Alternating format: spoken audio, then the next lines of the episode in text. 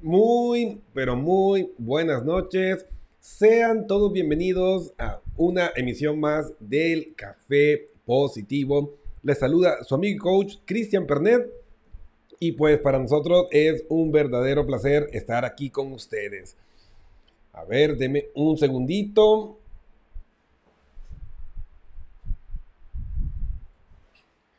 Y estamos.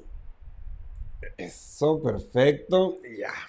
Aquí haciendo unos pequeños ajustes y estamos regresando después de esta convalecencia. Estuve con una eh, faringitis que pues no me permitió estar con ustedes el jueves de la semana pasada para responder las preguntas que nos habían dejado sobre el tema del martes anterior, Memento Mori, la sabiduría de la muerte, y cómo este significado de esa frase eh, utilizada por los generales y los eh, por el César en la antigua Roma, tiene un contenido filosófico muy profundo que nos puede ayudar a generar una transformación, un proceso alquímico en nuestra, en nuestra realidad muy, muy, muy fuerte. A ponernos los pies en la tierra y enfrentarnos con esa realidad que para muchos puede ser perturbadora, pero que es un hecho. Todos moriremos, todos vamos a dejar este viaje en algún momento. Y es importante que mm, vivamos de la mejor manera posible, no según los criterios o, los estándares de la sociedad o de nuestros padres o de nuestros amigos, sino los propios. O sea, siendo leales a nosotros mismos, porque a la final ese es el único camino que nos lleva realmente a la realización cuando eres fiel a ti mismo, cuando eh, decides eh, a dónde quieres ir y cómo quieres llegar allá y que te mantengas comprometido con ese proyecto, con ese viaje, con ese cómo. No estoy hablando de un camino egoísta en el que dañas a otros, porque eso no tiene sentido desde el punto de vista psicológico y de la inteligencia emocional siempre y cuando tú no dañes directamente a los demás, pues todos los caminos son buenos. Y claro, hay situaciones en las que hay que hacer sacrificios pensando en un bien mayor, donde inicialmente tú te sacrificas y sufres y puede generar también cierto nivel de estrés o sufrimiento eh, a otras personas, como, no sé, cuando emprendes eh, un negocio y pues esto te, inicialmente te mantiene alejado de las personas que son más importantes para ti. Pero era necesario o es necesario hacerlo porque pues en el mundo en el que vivimos pues no, no pagas con buenas intenciones eh, los gastos, ¿no? Entonces hay veces que pues toca eh, hacer sacrificios, pero esa es otra historia. Entonces para ponernos en, en contexto, pues vamos a recordar a qué nos referimos con esto de memento mori, para luego pues comenzar a analizar cada uno de, de los interrogantes y las preguntas que nos dejaron en las redes sociales. Memento mori. La sabiduría de la muerte definitivamente debemos comprender que el significado de la vida no se completa hasta que pensamos y experimentamos la muerte. Así como no existe la noche sin el día, ni el día sin la noche, pues no podemos hablar de vida sin la muerte. Entonces, memento mori no significa lo que popularmente nos han dicho, ¿no? Todos hemos escuchado en algún momento esta famosa frase, ¿sí? Eh, y generalmente se asocia con, con el recordatorio de nuestra muerte. O sea, recuerda que morirás. Básicamente eso, ¿no? Pero hay un significado más profundo. Hay un contenido filosófico más trascendental detrás de todo esto. Y tiene que ver con ponernos en la posición de, ok, nos vienen y nos susurran al oído. Que recordemos que vamos a morir. Y que hoy podría ser el último día de nuestras vidas. Así como se lo susurraban a los generales romanos cuando regresaban victoriosos para que no se elevaran demasiado los, los humos, como solemos decir. Y pues nosotros también debemos repetirnos esta frase frente a las grandes victorias y a las grandes derrotas y analizar. O sea, si hoy fuera mi último día de vida, ¿qué tan importante sería esta situación que estoy viviendo, no? Y entender que independientemente de, los buenos deseos, intenciones que tengamos, pues ninguno de nosotros puede garantizar que va a vivir una X cantidad de tiempo. Entonces, eh, también se utiliza, históricamente se ha utilizado esto eh, por los monjes benedictinos eh, cuando estaban en, sus celdas y también los budistas. Y obviamente sin usar la frase exacta, pero el concepto, y es para traernos al presente. O sea, memento mori es una frase que es una meditación viviente de mindfulness, literalmente, de ponernos en el aquí y en el ahora. Ya digamos que discutes con tu pareja y a veces uno se acalora, se calienta o con tus hijos o con, con, papá o mamá o con alguien que es importante. Y hazte la pregunta, si hoy fuera mi último día de vida o si este fuera el último día de vida de esa persona, ¿vale la pena quedarme con este resentimiento? ¿Vale la pena eh, decir estas palabras? Y si son capaces de visualizar este desafío del memento mori, eh, difícilmente va a haber una situación o una circunstancia en nuestra vida que amerite que se ejecute al 100% así. Y las que sí lo ameriten, pues pueden tener la seguridad de que valen la pena. O sea, por ejemplo, si hoy fuera mi último día de vida, fuera a dar ese discurso, eh, esa charla a los jóvenes, yo, pues claro, y voy a dar la mejor charla del mundo y voy a dar lo mejor de mí porque quiero que sea mi legado, quiero que eso sea lo que se lleven como eh, la forma en que van a recordarme después que deje este viaje.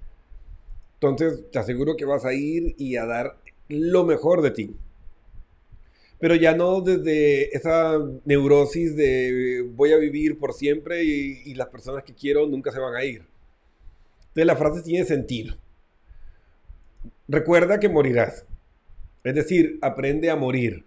¿Para qué? Para aprender a vivir realmente.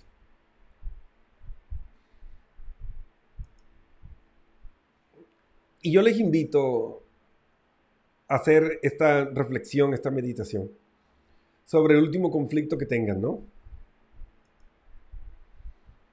sea, porque solo la idea de recordar que vamos a morir ya eh, es una idea que nos empuja a vivir una vida con, más significado, a vivir una vida eh, más productiva.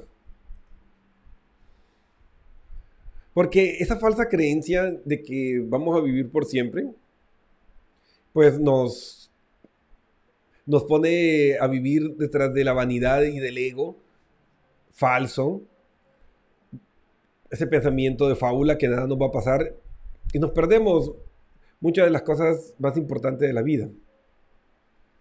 Y cuando cada día recordamos que hoy podría ser nuestro último día o el último día de nuestros hijos, de nuestros padres, de nuestras esposas, de nuestros esposos, Y la pregunta es, ¿me quiero ir así? Pueden salir eh, situaciones, eh, pueden salir eh, frases que no has dicho. Y pues entendiendo, por ejemplo, que Platón fundamentó su, su filosofía sobre la preparación para la muerte.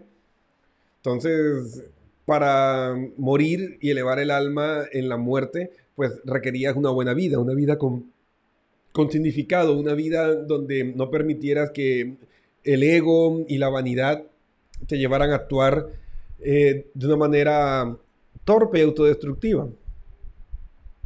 Entonces, la pregunta es, si este fuera tu último día, ¿ya dijiste te amo a esa persona importante? ¿Ya le diste eh, las disculpas o el agradecimiento a esas personas que se lo merecen? ¿O crees que puedes esperar hasta mañana o hacia otro día? Ese es el reto para abrir nuestra conciencia a un universo más realista y maravilloso. ¿Qué harías diferente? ¿Qué harías diferente si hoy fuera el último día de esta persona o fuera tu último día? Y es la oportunidad de salir de esa prisión, de nuestra fantasía, de nuestros miedos, de nuestros resentimientos. Y les aseguro que podríamos tener una vida mucho más eh, constructiva y positiva de lo que normalmente la manejamos. Entonces, les invito les invito. Memento mori. Si hoy fuera tu último día de vida, ¿qué dirías o qué harías de diferente? Quiero aprovechar para mandar un saludo súper especial a las personas que se conectaron en la sintonía del Café Positivo. Marty Smith está viendo nuestro programa. Marty, amiga mía, muchísimas gracias por conectarte. Te mando un abrazo enorme. Y pues bienvenida pues a estar aquí en el Café Positivo. También Ceci Aguilar, un saludo súper especial. Y pues mi reina de corazones me está mandando besitos. Besos, amores. Gracias por estar siempre mm, apoyándome en este viaje. Eres un motor de, de fuerza emocional que mm, me levanta y me eleva a ser más, a ser mejor. Así que Ahí vamos, ahí vamos con el, el memento mori escrito en la frente. Entonces, em, ahí, está eh, el planteamiento y quiero comenzar con la pregunta de Tomás. Tomás nos preguntó, me dice, Cristian, eh, yo viví un episodio eh, de infidelidad con con un amigo, la que era mi prometida en ese entonces, hoy es mi esposa, en una fiesta, pues terminó enredándose con este amigo mío y a mí me cuesta mucho. Y te cuento que ya han pasado dos años desde ese evento y aún seguimos teniendo conflictos por esto. Cuando escuché tu programa me quedó sonando eso y la verdad no me gustaría que si yo llegara a fallecer o ella, no fuéramos con esta situación sin resolver. Porque realmente tenemos una muy buena relación y no sé por qué sigo viviendo de esta forma. A ver, Tomás, pues date cuenta lo absurdo que es tú sabotear tu relación, em, lastimar tu, vida de, de pareja, por algo que pasó hace mucho tiempo y como tú dices, tu relación es buena. O sea, fuera distinto, no, Cristian, que mi relación es un asco, que es lo peor de este mundo, pues, ¿para qué estás ahí? Pero me dices que la relación es buena, entonces date cuenta lo inútil, lo, lo, lo vano que es estarte amargando por algo que ya pasó. De claro, es nuestro ego herido de cómo me pudo hacer eso a mí. Yo que tanto le quise, tanto le, no sé, yo que soy tan inteligente, yo que soy tan guapo, no sé, el ego tiene mil voces. Pero puedes perdonarte, porque ojo, en todo evento, en una relación de pareja, hay responsabilidad de ambas partes. No existen eh, villanos y héroes y víctimas en el viaje del amor. Todos somos responsables. Pero tienes que perdonarte, Tomás, para poder perdonarla y poder seguir adelante. Y si te das cuenta que es algo inútil lo que estás haciendo, y que si fuera el último día, y quiero que entre en la experiencia, quiero que imagines, cierres tus ojos, respires profundo, y quiero que te imagines que te despiertas y ella está ahí ya se fue. Y quiero que vivas la experiencia emocional de que tu pareja podría estar muerta el día de mañana. Y ahora pregúntate, ¿quiero seguir amargándole el presente con algo que sucedió hace más de dos años? Cuando sus acciones y sus obras de hoy son de excelencia. Y si no encuentras la energía y la motivación para generar ese cambio, haciendo este ejercicio tan fuerte, pues tampoco está perdido, pero probablemente te dé la fuerza y la motivación para buscar ayuda profesional y te ayuden a sanar esa herida, a curar esa lesión emocional para que puedas seguir disfrutando de la buena relación de pareja que tienes. Así que es lo que te puedo recomendar, Tomás, en base a tu pregunta. A ver, Yubisais nos dice, Cristian, eh, no es tanto una pregunta, no sé si compartirás, pero es una historia. Eh, yo vivía de una manera súper, súper, súper superficial. Eh, solo pasaba en fiestas y tomando y estuve en un accidente automovilístico por mm, estar en estado etílico y fallecieron muchas personas en ese accidente y yo me salvé de milagro. Estuve hospitalizada más de dos meses y a mí esa experiencia cercana con la muerte y la pérdida de personas que quería me cambió completamente. Y yo lo viví no solo imaginándolo, lo viví en carne propia y les puedo decir que no vale la pena dejar tu tiempo, tu vida y las cosas importantes por decir para mañana, porque puede llegar ese día y no puedes hacerlo. Y algo que a mí me desesperaba en medio de, toda esa agonía que viví era que me había peleado con, con mi novio, que hoy es mi esposo, gracias a Dios, y me iba a ir sin decirle que realmente lo amaba y que no quería perderlo. Qué hermosa historia, entre comillas, ¿no? obviamente espero que nadie tenga que vivir un memento mori así, eh, en, carne propia, eh, tan extremo, pero date cuenta el despertar que has tenido y cómo eso te ayudó a salir de una vida como lo llaman en el budismo, eh, embriagada del samsara, es decir, en las, luces, en la vanidad, en lo falso. Porque yo siempre digo, o si alcoholizarnos o consumir cualquier otra droga eh, fuera a solucionar nuestros problemas, pues droguémonos. Pero que no solucionas nada, simplemente embruteces tu cerebro para no pensar, para no sufrir ese momento, pero una vez que pasa, tu vida sigue igual y va a seguir así hasta que tome las riendas. Y date cuenta que estabas viviendo a través de un estado evitativo porque cuando te enfrentaste a este shock, a esta experiencia traumática que generó ese cambio, ese giro de 180 en tu vida, pues ahí te das cuenta que cuando generamos ese insight, cuando entendemos el valor de la vida y cuando entendemos el poder eh, invencible de la muerte es que aprendemos a vivir bien. Y aprendemos a vivir con significado cuando entendemos que todos tenemos un tiquete de ida con una fecha que no vamos a poder alterar, que es el día de nuestra muerte.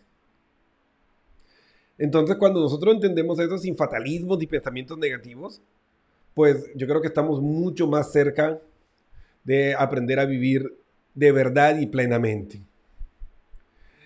La siguiente pregunta que tengo es, hola Cristian, mira, eh, yo estoy en un trabajo que no me hace feliz, estoy muy frustrado, tengo un jefe que es un tirano.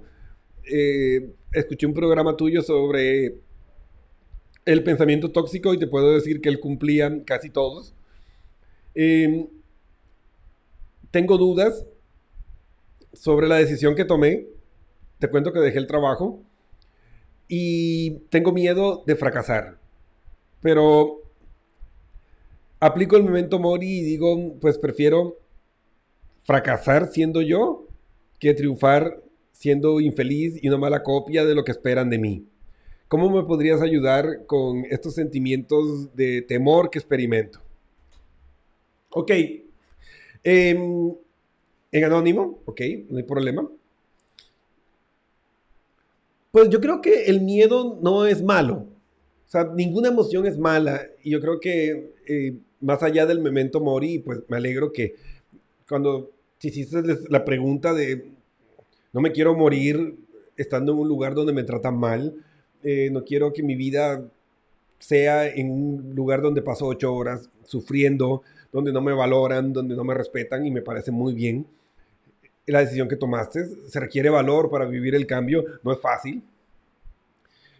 Eh, pero, ¿por qué le temes al miedo? Las emociones son faros y emociones que nos hablan sobre cosas que fueron buenas y que están dejando de serlo. Entonces, Tú me dirás, no, Cristian, pero ¿de qué me estaba hablando? No te digo que el trabajo era malo, pero yo te hago una pregunta y no sé si me quieres responder hoy, pero yo estoy casi seguro que también había cosas buenas. No sé, a lo mejor la remuneración era buena o, el status quo y la seguridad que te daba el trabajo eran buenos.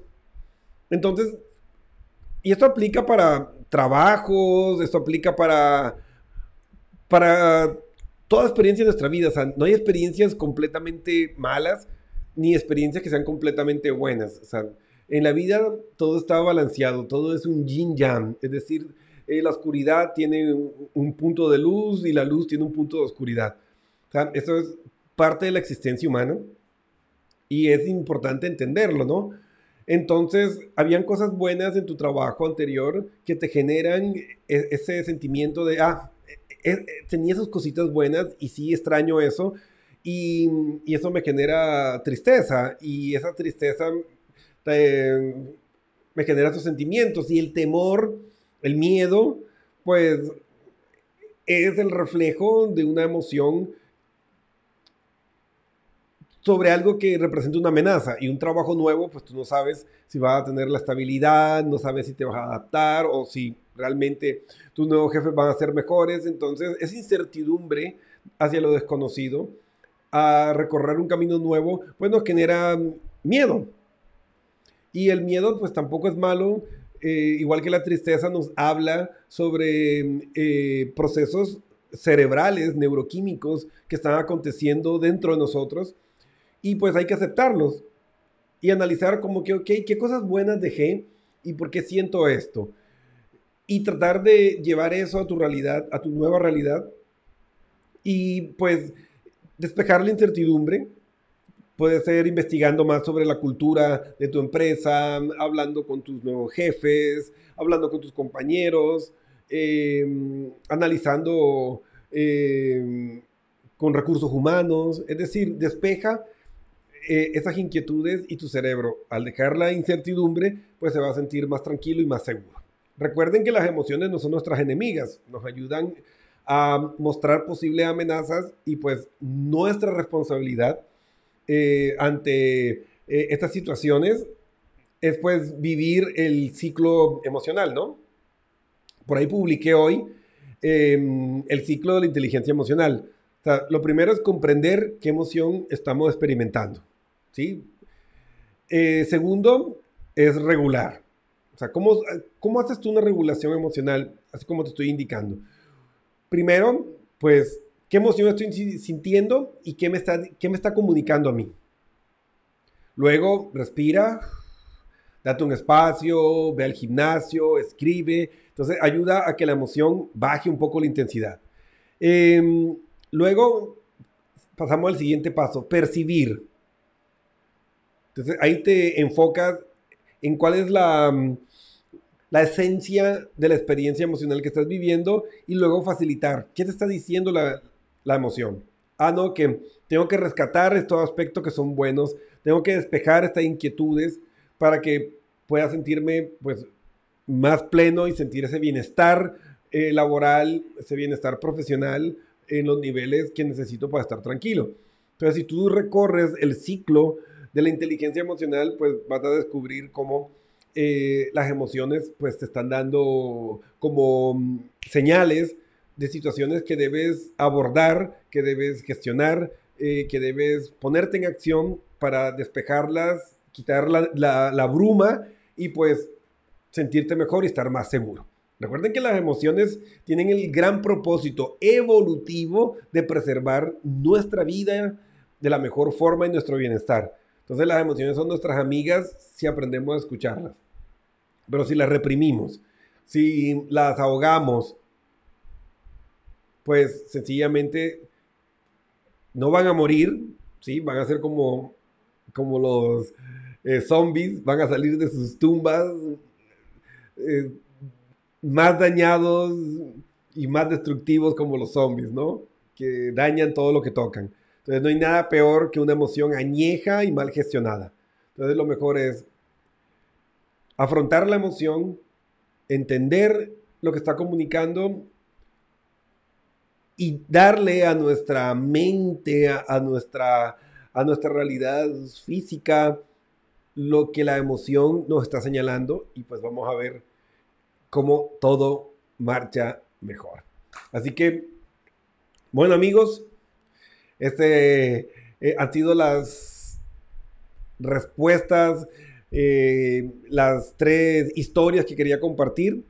Todavía hay que trabajar en la brevedad del programa porque ya siento como que se me cierra la garganta un poquito, pero bueno, aquí estamos llevando el mensaje. Y, pues, si, si no hay complicaciones de salud, nos vemos el jueves para desarrollar otro tema. Eh, voy a invitar eh, a una eh, terapeuta para que nos hable sobre esta sabiduría de la muerte. Ya les daré la sorpresa de quién puede ser y para charlar amenamente sobre este hermoso camino del descubrimiento de la vida y los misterios y la sabiduría que nos esconde la muerte. Así que bueno amigos, Recuerden que si necesitan ayuda o apoyo para entender sus emociones, comprender la realidad eh, que está aconteciendo en su mente, las neurociencias tienen eh, conocimientos valiosos para que no tengamos que inventarnos historias que nos lastiman, sino a través de esa verdad científica, construir caminos que nos van a dar mayor bienestar y aprender a manejar los químicos de nuestro cerebro y ser realmente eh, alquimistas emocionales, ser eh, científicos de nuestra propia fábrica de químicos internas. Y ustedes pueden tener el control. Ustedes pueden construir su felicidad hoy. Porque el momento de cambiar, el momento de ser felices ahora. Escríbenos, ahí está. www.pernetpnlcoach.com y pues nuestro equipo multidisciplinario estará listo para darte toda la guía necesaria para que conviertas tu realidad en su mejor versión. Recuerden amigos, el café positivo volverá si la faringitis no se interpone en el camino el próximo, este jueves a las 8 pm. Y pues recuerden, suscríbanse a nuestros canales en Twitter, en YouTube, Em, Spotify, comparte esta transmisión, ayuda a que el mensaje llegue a miles y miles de personas. Y pues si quieren apoyarnos más, pues pueden donar una estrellita y Facebook nos dará una retribución y apoyo económico para seguir financiando este espacio de promulgación científica. Así que amigos, muchísimas gracias. Nos vemos el jueves y pues Recuerden, memento mori. Una linda noche. Adiós.